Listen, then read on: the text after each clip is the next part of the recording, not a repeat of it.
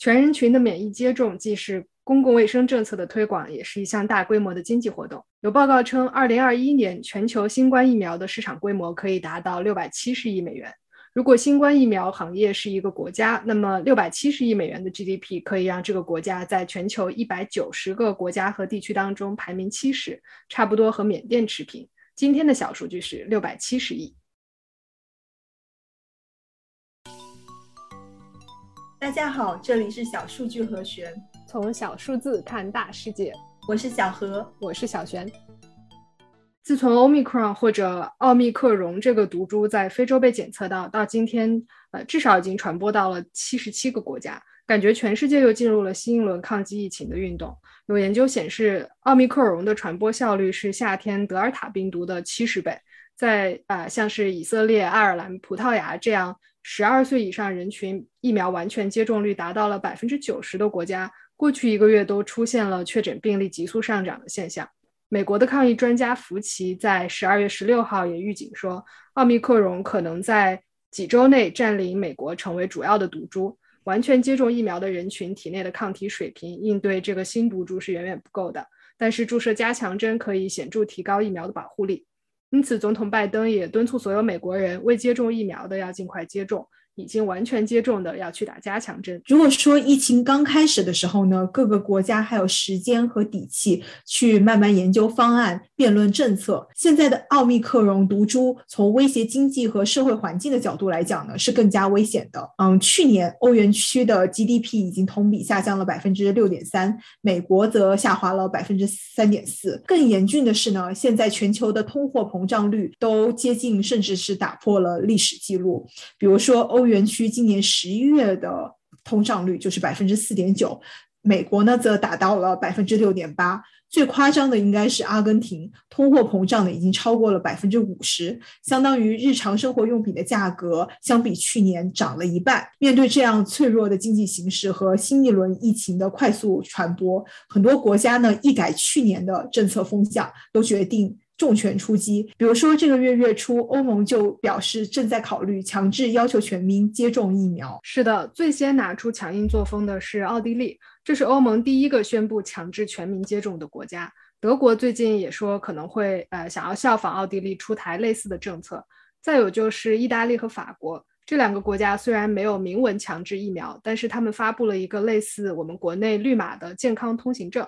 持证人只有是打过疫苗，或者当天检测阴性，或者可以证明他们刚刚康复，才可以去搭乘公共交通或者是去工作。同时，这两个国家也强制所有人戴口罩。很多非洲国家也在酝酿类似的政策，比如说肯尼亚就对未接种疫苗人群的活动范围进行了限制。就连防疫政策一向都比较宽松的美国，现在也是坐不住了。拜登政府呢，很早就要求所有的联邦雇员和合同工完成疫苗的接种。十一月的时候呢，还发布了紧急政令，计划呢从明年一月开始，要求雇员人数超过一百人的私企。要么呢是强制雇员接种疫苗，要么就是每周给雇员做核酸检测。就连美国海军也开始解雇拒绝注射疫苗的水手。在这个基础上，像谷歌这样的大公司也开始要求所有的员工接种疫苗，否则呢就要强制休假，甚至是解雇。很多的组织呢，像是职业橄榄球大联盟 NFL、华盛顿邮报，还有一些大学，也都加码了他们对相关人员的疫苗要求，呃，强制所有的人。不仅要完成接种，还要注射加强针。不过，这些强制性政策的推行肯定不是一帆风顺的。奥地利自从十一月政策转向以来，游行抗议就一直不断。新西兰也爆发了针对强制疫苗注射的街头抗议。在美国参议院的共和党人一直在发起各种法律诉讼，试图推翻拜登的疫苗强制令。而且在联邦上诉法院庭审的结果也是支持共和党人的诉求，认为拜登的紧急政令有违法风险。所以到现在为止，美国的疫苗强制政策还是依靠单独的企业和组织各自在内部推广。我们前面说了这么多，核心是想说，在现在的这个环境之下，很多国家呢都想加强他们抗疫的政策，但是呢又不能承。受大规模的隔离封锁，所以在很多地方呢，强制接种疫苗，特别是强制疫苗加强针，就成为了最优或者唯一解。这其实除了公共卫生以外，还涉及另外一个重要的问题，就是经济成本了。终于要讲到我们今天的小数据了。全球范围内已经有八十五亿剂次的新冠疫苗注射。Morningstar 的研究报告称，今年一年新冠疫苗的市场规模可以达到六百七十亿美元。我们查了一下，如果新冠疫苗行业是一个国家的话，那么六百七十亿美元的 GDP 可以让这个国家在全球的一百九十个国家和地区当中排名七十，差不多和缅甸持平。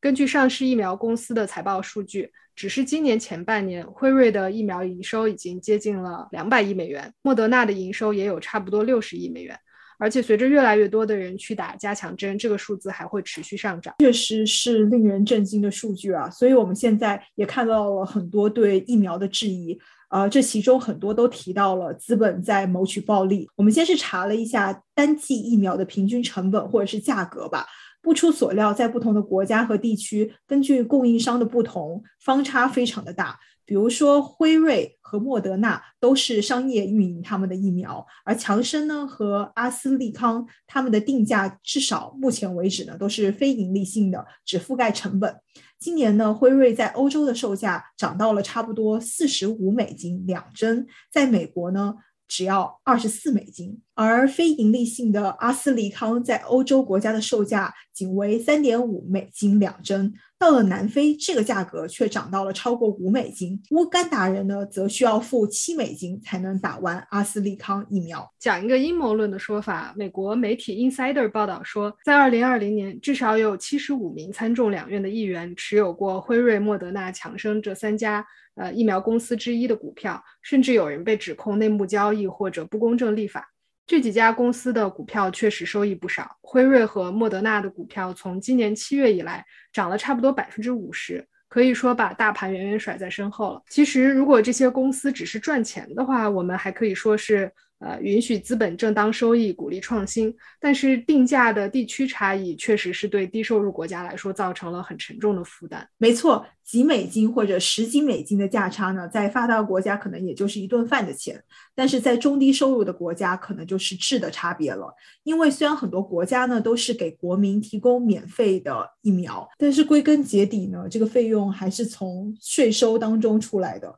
最后呢还是由全民来买单。致力于宣传疫苗公平的非营利组织 The People's Vaccine 发表报告里面就称，哥伦比亚这一个国家在二零二一年的前半年，因为购买了高价的疫苗而多付了将近四亿美金。光是半年的疫苗溢价就占了这个国家 GDP 的百分之零点一五，更不需要说哥伦比亚还是一个相对富裕的国家了。这也是为什么发达国家的疫苗接种率高达百分之七十甚至九十，现在还要展开加强针的同时，低收入国家的疫苗完全接种率只有不到百分之三。伦敦的一家研究机构 Airfinity 的分析说，这是因为目前全球生产的疫苗有超过百分之六十被卖到了发达国家，而这百分之六十当中有三分之一到一半都是闲置没有被使用的状态。而且由于疫苗每个月都发货，这些发达国家的疫苗囤积也就越来越多。所以我看到有调侃的说法，说呃发达国家号召大家来打加强针，主要是为了去库存。玩笑归玩笑，这些情形还是引发了很多的深思。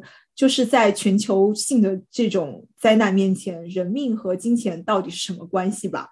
呃，今年九月，世界卫生组织的官员就曾经说，很多发展中国家都需要疫苗。光靠捐助是完完全全不够的，必须要依靠政府和企业间的广泛合作，特别是解放不发达国家自身的疫苗生产成能力。目前为止呢，各种非营利组织已经尝试过推动主要的疫苗研究公司跟不发达国家的制药厂合作，允许这些国家按照配方自己生产疫苗，说服研发企业给低收入国家免除一些专利费用。但是非常遗憾的是，按照目前的情况来看，应该是还没有成功。总结一下，就是在奥密克戎的影响下，很多欧美国家开始新一轮的疫苗推广，号召民众去打加强针。疫苗生产和销售本身呢，也是一笔经济账。这笔账对不发达的国家，尤其是低收入国家来说，可能是非常沉重的负担。但是在全球化的今天，只有发达国家控制住疫情是远远不够的。我们期待有更好的办法来解决中低收入国家的疫苗困境。今天的节目就是这样了。